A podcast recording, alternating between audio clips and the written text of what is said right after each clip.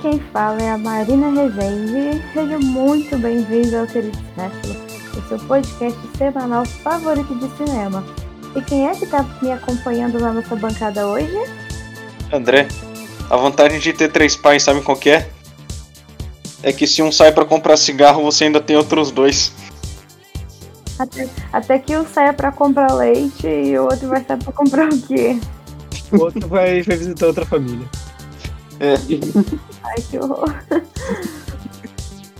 João, e essa semana eu desgracei minha cabeça porque eu fiquei com a aba tocando 24 horas por dia e eu odeio isso. You can dance. You Ah, can obrigado, Marina.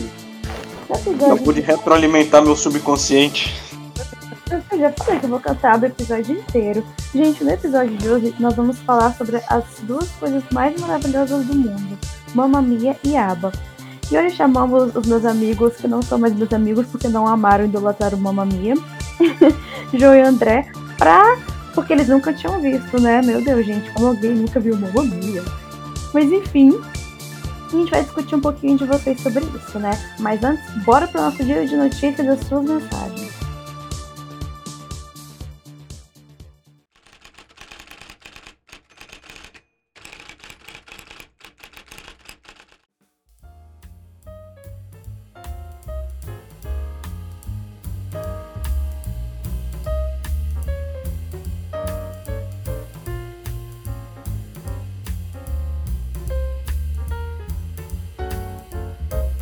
Senado aprovou nesta quinta-feira, dia 27, a medida provisória que dá mais dois anos para os cinemas adaptarem as instalações para receber pessoas com deficiência. A proposta já foi aprovada pela Câmara dos Deputados e, como também passou pelo Senado sem que o texto original do governo fosse alterado, seguirá para promulgação no Congresso sem necessidade de sanção presidencial. Inicialmente, a legislação previa adaptação até janeiro de 2020, mas no ano passado o governo propôs e o Congresso aprovou estender o prazo para janeiro de 2021, também por meio de medida provisória. Com a nova MP, as salas de cinema têm até 5 de janeiro de 2023 para se adaptar à exigência prevista na Lei Brasileira de Inclusão da Pessoa com Deficiência, também conhecida como Estatuto da Pessoa com Deficiência, sancionada em 2015 pela então presidenta Dilma Rousseff.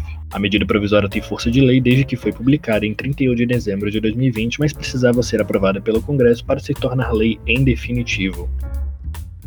De acordo com o site TMZ, o diretor de Jackass Draft Remain teria entrado com uma ordem de restrição temporária contra Ben Margera. O relato afirma que o cineasta abriu ação judicial vários dias por suposto assédio depois que Margera recorreu às redes sociais para expressar acusações de traição, abuso no trabalho e abandono realizado por Tremaine e Johnny Knoxville, ambos da série Jackass. Abre aspas, então. Minha família Jackass me traiu, me abandonou, me rejeitou. Nem todos, eu amo todos eles e também os amo, mas são especificamente Jeff Tremaine e Johnny Knoxville. Fecha aspas. Disse Marjorie em um vídeo no Instagram compartilhado na última segunda-feira, dia 24. O skatista que recentemente sofreu uma infecção devido à tatuagem continuou as declarações, abre aspas mais uma vez. Então, eu sinto que minha família fez de tudo que é horrível para mim, me fez pular aros e andar sobre cascas de ovo, o que é impossível e me amarrou como um fantoche para conseguir os 5 milhões de dólares que normalmente ganham quando faço um filme com eles. Fecha aspas. A oitava edição do Festival de Finos Filmes vai ocorrer entre os dias 2 e 6 de junho. O festival contará com exibição de curtas-metragens e debates sobre política, cultura e filosofia, com a participação de nomes famosos. É um festival de cinema solidário e cada debate é vinculado a uma instituição que precise de doações. As instituições apoiadas serão Casa Chama, ONG Mulheres da Luz, o FICA e a Aldeia Tecoa Calipete. Bruna Linsmaier, Linda Quebrada, Ale Santos, Christian Dunker, Jefferson Tenório, Kênia Maria e Sabrina Fidalgo, dentre outros convidados, foram confirmadas no evento virtual. A programação é gratuita e pode ser assistida pelos canais do YouTube do Museu de Imagem e do Som de São Paulo. Trata-se de uma parceria entre o Goethe Institute de São Paulo e o Petra Belas Artes à la carte. Os debates acontecerão às 20 horas no dia 2 e 3 de junho e 18 a 20 horas nos dias 4, 5 e 6 de junho.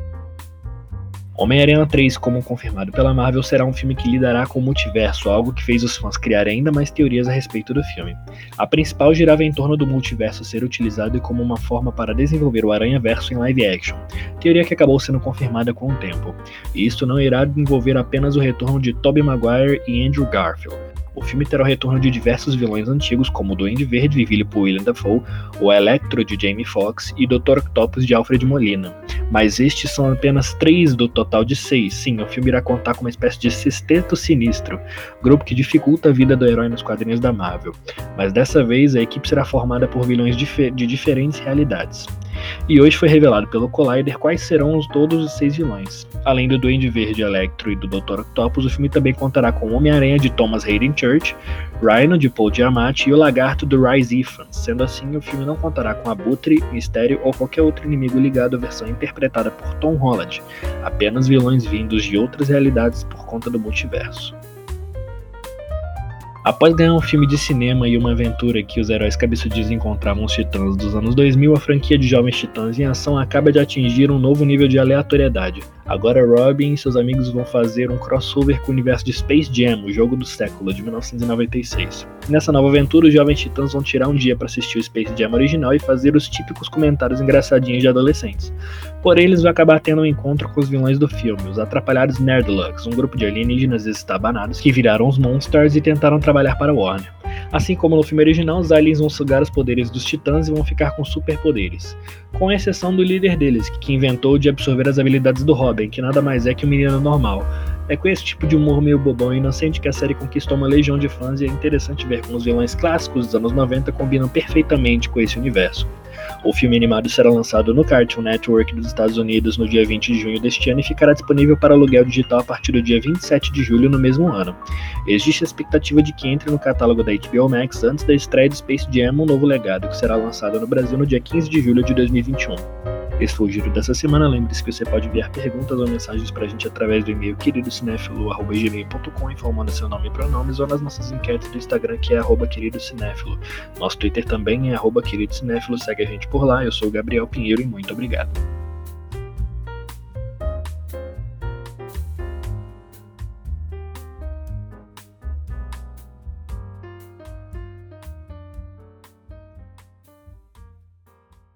Galera, o que, que é Mamma Mia? Mamma Mia não é só um filme.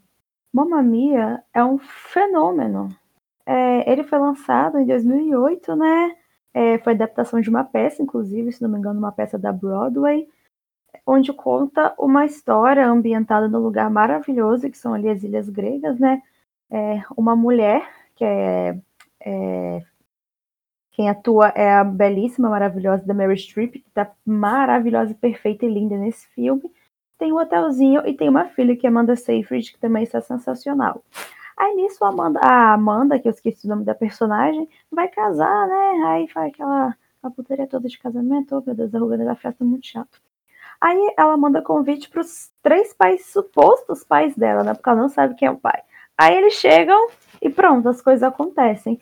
E o filme é musical é ambientado nas músicas do ABBA, né? E o legal do ABBA, gente, meninas, não sei se vocês perceberam isso, mas ABBA tem uma música para qualquer situação específica da vida. Não, achei que realmente é, o ABBA parece para mim letra genérica o bastante para tu conseguir colocar qualquer coisa ali e uma batidinha animada. Sabe que dá a impressão que o diretor não teve muito trabalho para escrever o roteiro ele só botou um disco do ABBA pra tocar enquanto ele escrevia e falava, puxa, como completa mesmo. Não, gente, e é engraçado que a discografia do ABBA é gigantesca, né? Nossas mães que o digam.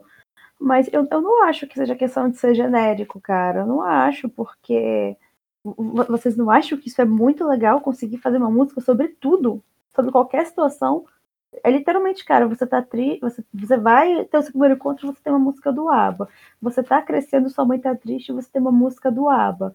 É, você, sei lá, vai, vai comprar um pão na esquina, você pode fazer isso ouvindo uma música do ABBA. Cara, se fosse genérico, todas as bandas fariam, mas ninguém faz, só o ABBA consegue fazer. Eu, daí eu vou ficar um pouco de fora da, da discussão, porque eu, realmente eu não gosto de ABBA. Esse pra mim foi é o grande problema do filme, é que toca ABBA incessantemente e e pra, eu acho muito chato, desculpa. Eu tenho uma certa memória afetiva com ABBA, né? Porque, principalmente a música Dancing Queen, que, por favor, não cantem. Não, por que, que eu fui entender?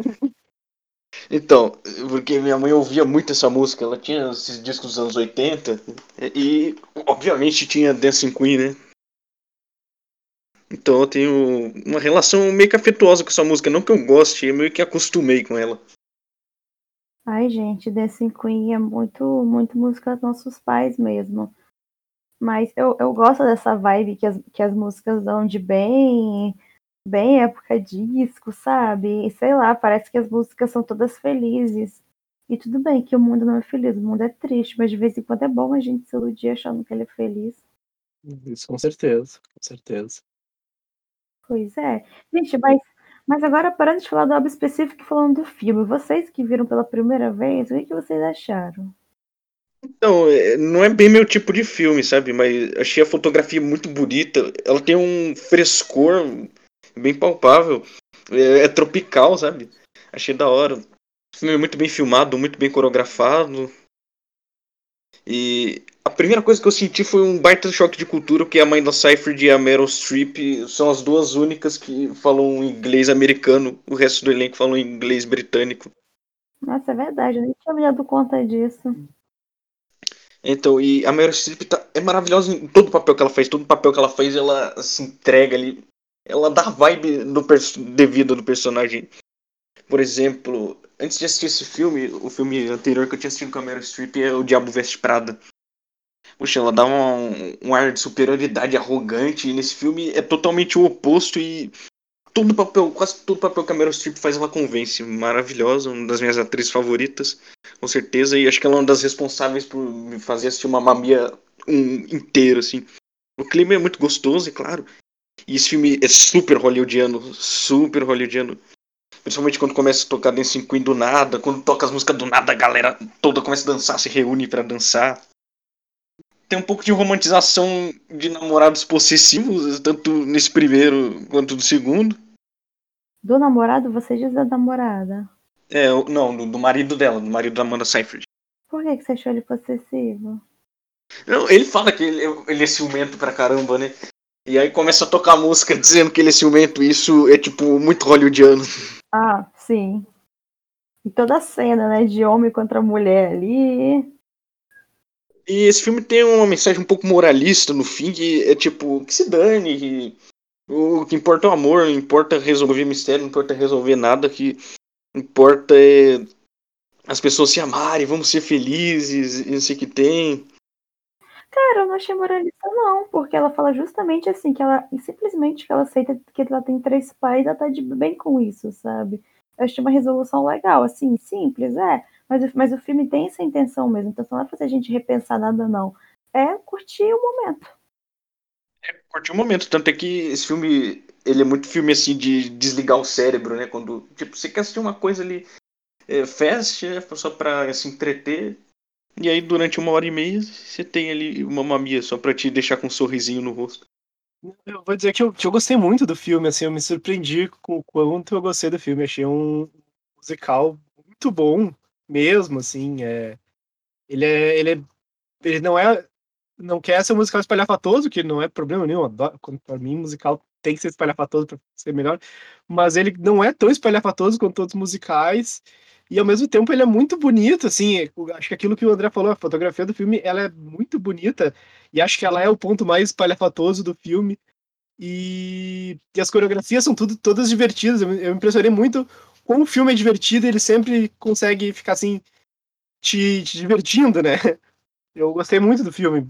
Fiquei muito surpreso, porque a minha a ideia que eu tinha do filme era aba e, como eu já disse, eu não sou um grande fã. Cara, e cá entre nós, a Amanda Seyfried canta bem, ela canta direitinho, velho. Cara, ela é cantora. Eu fiquei, eu fiquei chocada, todo mundo ali canta bem. Assim, é, engraçado. Ninguém ter um vozeirão, mas todo mundo, assim, na medida do possível, canta na moral, cara.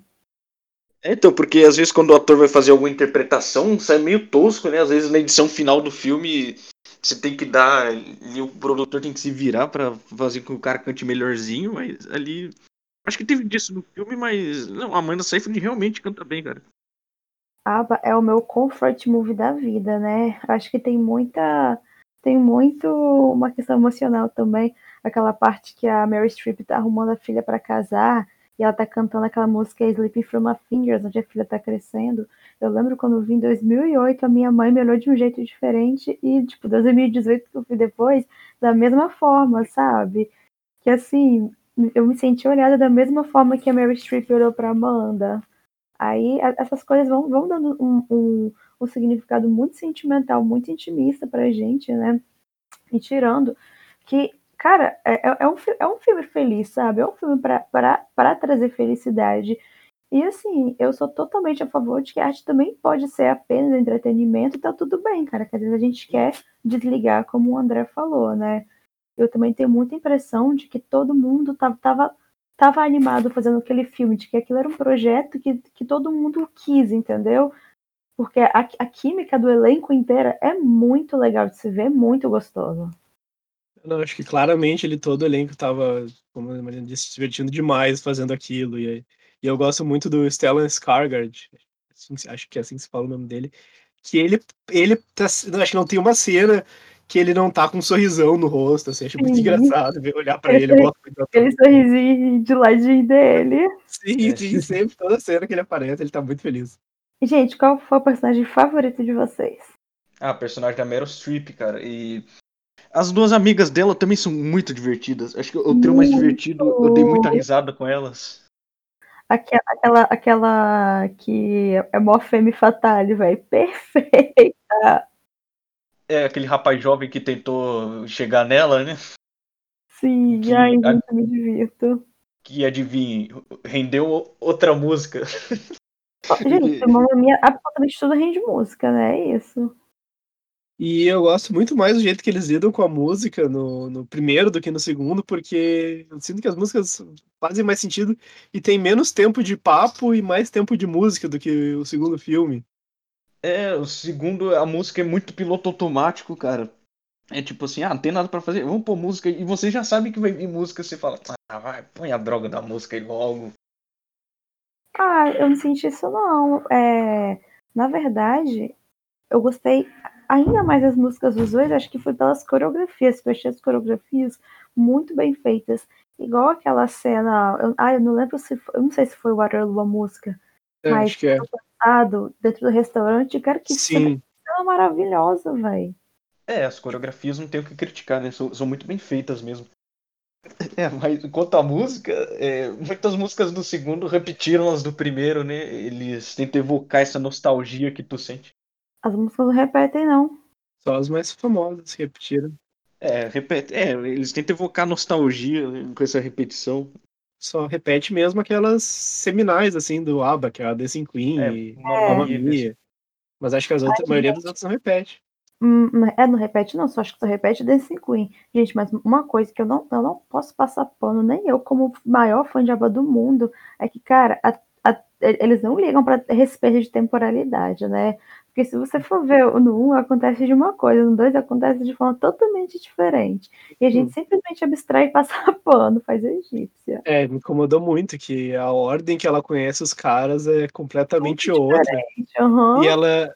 E no primeiro filme ela disse que ela levou os três pra ilha, os três tinham ido pra ilha, e no segundo mostra que o Harry nunca foi pra ilha. Isso me deixou meio desconfortável. É verdade, cara. Eu também não entendi nada, mano. Eu assisti o segundo. Ué, Ai, gente, não, eu confesso que isso daí foi, foi, foi muita conveniência, né? Pelo amor de Deus. Eu queria falar mais da minha, da minha experiência vendo o segundo, porque eu realmente acho que a única coisa boa, que melhor que o segundo tem, em relação ao primeiro, é a coreografia, porque de resto, é um filme, foi pra mim uma experiência extremamente sofrível. Eu odiei o filme, achei, que achei um roteiro, tão ruim? eu achei um roteiro péssimo, achei um filme meio feio, assim. eu falei que a história tem um desenvolvimento mais pobre do que o segundo, então. As cantorias são tão previsíveis, cara. Como eu disse. Cara, você só tá esperando a droga da cantoria da dança aparecer. E só o fato das danças serem atraentes, do- da coreografia ser muito bonita, já, já não te atrai como no primeiro, sabe? O primeiro era tudo tão mais fluido, tão mais gostosinho de assistir. O segundo cansa um pouco. Você achou forçado? Ai, gente, eu gostei tanto da Lily James como a Dona, achei que encaixou tão bem. Eu também gostei, eu, eu gosto da Lily James. Eu achei que ela trabalhou direitinho no segundo filme. O problema não, não é ela em si, é, é certas coisas. E eu não curti, tem mais. É, o meu tem um arco da Amanda Seyfried que é um arco que muito mal desenvolvido, não, não serviu pra nada. Ah, é, você fica naquele desespero de fazer a festa de casamento, né? Ai, É, gente. minaram a coitadinha do filme, pô. Eu acho muito estranho todas as cenas dela, porque fica. Parece tudo. Não, é aparentemente sem propósito, e daí o propósito é só meio que fica pra ter uma ligação com o passado da dona, mas eu não, não consigo comprar isso. E daí tem a história do Fernando, que pra mim a pior coisa que o filme fez foi botar aquele personagem do, do gerente do hotel. Ah, eu gostei porque o Andy Garcia, eu sempre tive crush nele. Mas eu, eu, eu acho essa área muito, sei lá, não me convence nem um pouco. E depois aparece a Cher e eu fico, como assim a Cher tá aqui no Não filme? É, Eu gostei, eu gosto da Cher. Eu gosto também, mas ela não conseguiu melhorar o filme, nem o Andy Garcia. Você vê que a situação é crítica, velho. Aquele personagem do Andy Garcia, tipo, eu só consegui olhar e falar, que se dane esse cara. É tipo isso. gente, vocês são muito psicopatas, velho. É lindo quando eles se reencontram. Não faz sentido, óbvio que não, mas nada no filme faz, a gente só curte o momento. Cara, e as amigas da Meryl Streep, que eram personagens tão divertidas no primeiro. Assim, eu consegui dar risada com elas no segundo, mas eu senti que elas foram meio que rebaixadas a alívio cômico no filme. Ah, amigo, mas ela, eles elas são alívio cômico desde o primeiro. Ah, mas sei lá, ela- elas tinham. Elas eram mais meio interessantes no primeiro, entende? Ah, não sei, eu achei, eu achei que deu até um pouco mais de profundidade no segundo, ao, ao mostrar aquela amizade entre as três, né? Que era bem real mesmo. O que fica é o É, mas- estereótipo das, das velhas solteironas. Né, mas então, mas a dinâmica mudou totalmente quando tiraram a Meryl Streep do segundo, sacou? E eu acho que isso afetou essas duas personagens também. Eu senti que, que as três do passado, né, o trio do passado, não tem assim o met- a metade do, da mesma química que tinham elas no primeiro filme. Não tem. Não mesmo, cara. Daí Também acho. perde demais. Olha, a Marina perguntou se eu gostei de mais coisas no filme. Tem o paralelo da maternidade, né? Que na última cena. A última cena é bonita, cara. Eu achei Ah, bonita de verdade. Cara, gente, vocês não Eu não acho que seja algo que justifique o filme, mas. Assim, esse paralelo da Amanda Seyfried nascendo e do bebê dela nascendo. Eu achei uma coisa palpável. Ficou ficou uma cena muito bem montada ali. E eu diria que é um momento de destaque assim, no filme, mas tem uma coisa que estragou tudo, assim. Sei lá. Eu achei esse filme tão inconclusivo. Tipo, acabou, eu falei, ué, eu meio que tava esperando pelo terceiro ato e acabou, ué, cadê a conclusão da história? Ah, mas a conclusão era isso. Eu acho que ela finalmente aceitar a maternidade dela e que a vida continua a ser a mãe dela, mas que ela pode ser completa sim. É, eu, eu, eu gostei do final, achei o final bonitinho, assim, mas acho que o caminho todo. Lindo e maravilhoso e emocionante. É, acho que deixei demais, deixei um pouquinho demais, mas até chegar lá o filme pra mim foi tão, tão doloroso de assistir, tão sofrível que eu não consegui me emocionar com aquilo. Eu achei. Eu já tava assim há, há mais de 20 minutos. Quando é que esse filme vai acabar? Esse filme não acaba nunca. E então, quando ele chegou ali, eu tava mais comemorando o final do filme do que o filme ser bonito ou não. tá? Ai, gente, uma grande decepção da minha vida, vocês não terem amado. Então, eu não sofri tanto quanto o João. Assim, eu acho que o filme é um pouco problemático pelos aspectos que eu já citei, mas assim, eu não sofri tanto. Minha reação foi mais tipo, ah, tá passando um filme na minha frente que eu não consigo me importar e, tipo, foi mais um dane-se muito grande. Mas o tipo, ah, já, já não é tão bom quanto o primeiro, então, próximo. Não, eu ia fazer uma pergunta, assim, que, que acho a pergunta vai ser diferente pra Marina e pro, e pro André. Ai, meu Deus. Pra Marina, qual das músicas que toca nos filmes que tu mais gosta? Caraca, eu ia perguntar exatamente isso. Nossa, ai, amigo. Conexão Cara, a, a minha, a minha música favorita do ABBA, ela não toca no filme, mas ela, ela, ela é bem diferente. Eu vou até mandar pra vocês depois. É I Let the Music Speak, o nome é muito boa. Mas os filmes, ai, eu amo aquela que toca quando no primeiro filme, quando o marido, o marido dela, o noivo, sei lá, tá ficando ciumento. A Lay Your Love in Me. Ai, gente, eu sei que aquela a letra é meio escrota porque fala de ciúme, mas eu amo o ritmo, eu, eu gosto do jogo de palavras que ela faz, pra mim é maravilhosa. E a minha, e a minha pergunta pro André, que é parecida, é se tu, tu que não gosta de aba, como eu, teve alguma que tu uh, acabou descobrindo que tu gosta, alguma música? Na verdade, cara, não é que eu não goste de ABBA, eu só não conheço ABBA. Entendeu? E nunca me importei em procurar músicas do ABBA. E não destacaria nenhuma, cara. Quer dizer, se fosse para destacar, não que eu goste, é a Dancing Queen. Pelo simples motivo de que ela tá na minha cabeça até agora. A Dancing Queen tem esse poder. Infelizmente. É a música que eu mais odeio do ABBA, é a Dancing Queen. Mas eu, eu descobri que eu e eu já conhecia de antes, mas eu não sabia que era do ABBA. Aquela, o comecinho de Gimme, Gimme, Gimme. Eu adoro aquele, aquele, aquela introdução e, e, eu não sabia que era do ABBA. Inclusive, vai tocar no episódio. Essa é a música que vai tocar, a única que eu vou aceitar escutar pra editar. Essa música é muito boa, cara. É muito boa, de fato. É, depois que eles começam a cantar, já não, não é tudo. Não, me, não fica a mesma coisa para mim, mas aquela introdução eu acho sensacional.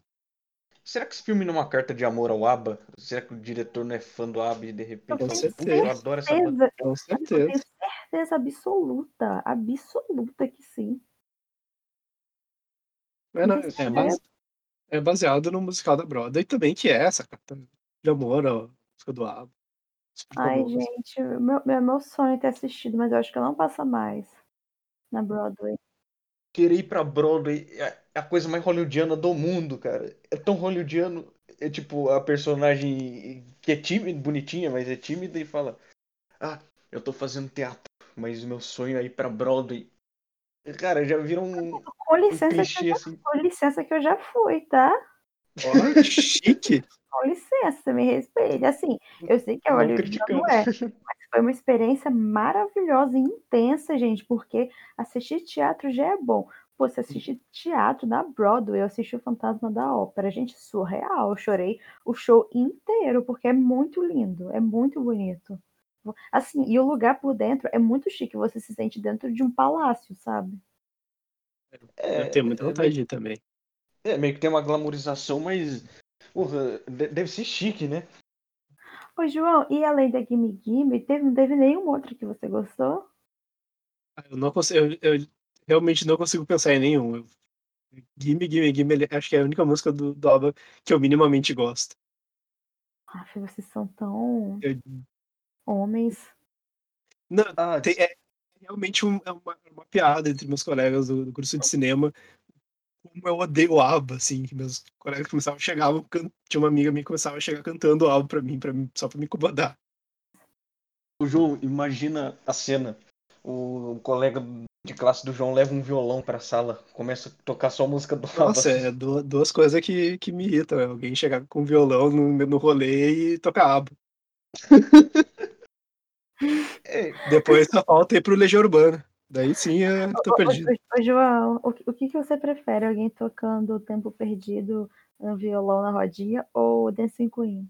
Dancing Queen, daí eu vou ter que 100% de Dancing Queen. Nossa, toca um, um tempo perdido aí, eu, eu saio. Eu saio. Opa, chegou, chegou o momento de defender Legião Urbana no podcast. Cara, Gente, chegou. Não, peraí. É, assim, eu, eu entendo a solução com o tempo perdido, porque, né? Mas eu amo e sempre ouço e canto junto. Vocês podem me cancelar. Gente, o, o João, ele, ele gosta que o cara chega no rolê com violão e toca abertura de anime. Você tem que entender isso. eu, eu, eu canto. Ou música de corno. É igual óbvio que você canta. Ai, gente, quando rolar nosso mega rolê querido Cinefiler, eu, eu já, já preparei a playlist, tá? Vai ter aba.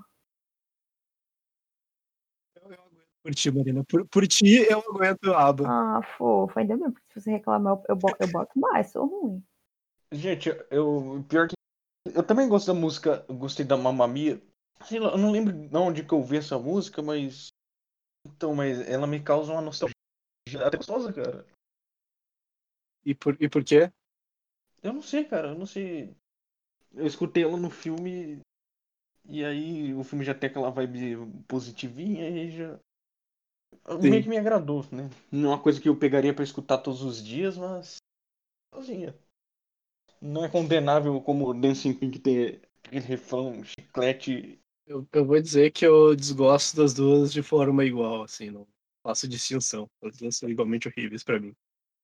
Mas eu sei que eu sou uma pessoa extremamente chata. Todo mundo me diz isso. Gente, e se vocês eh, tivessem que falar em uma frase apenas para as pessoas o que esperar de Mamma Mia, o que vocês esperar, o que vocês falariam? Acho que, que acho que um musical é divertido.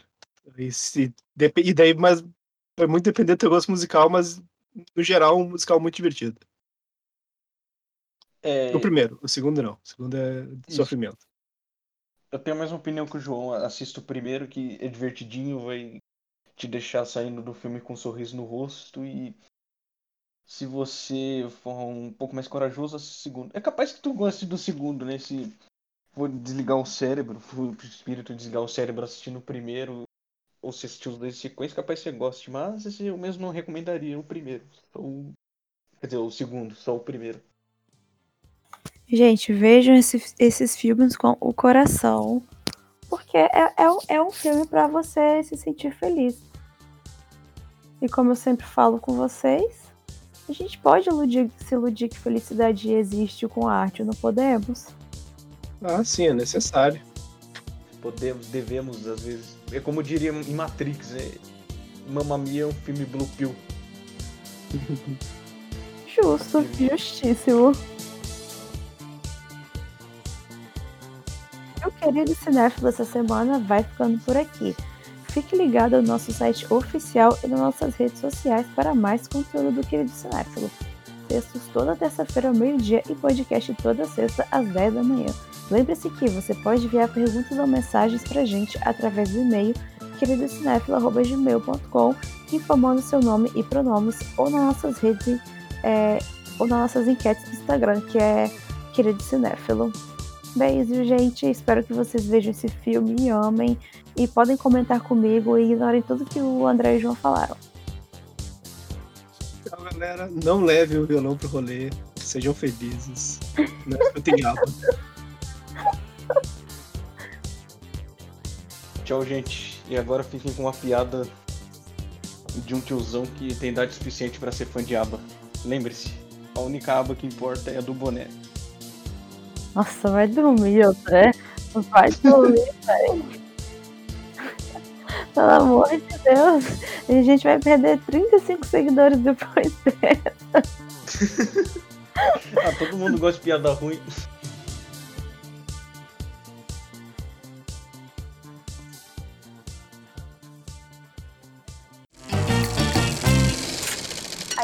Querido Cinéfilo é formada por André Germano, Fernando Caselli, Gabriel Pinheiro, Giovana Pedrilho, João Cardoso e Marina Rezende.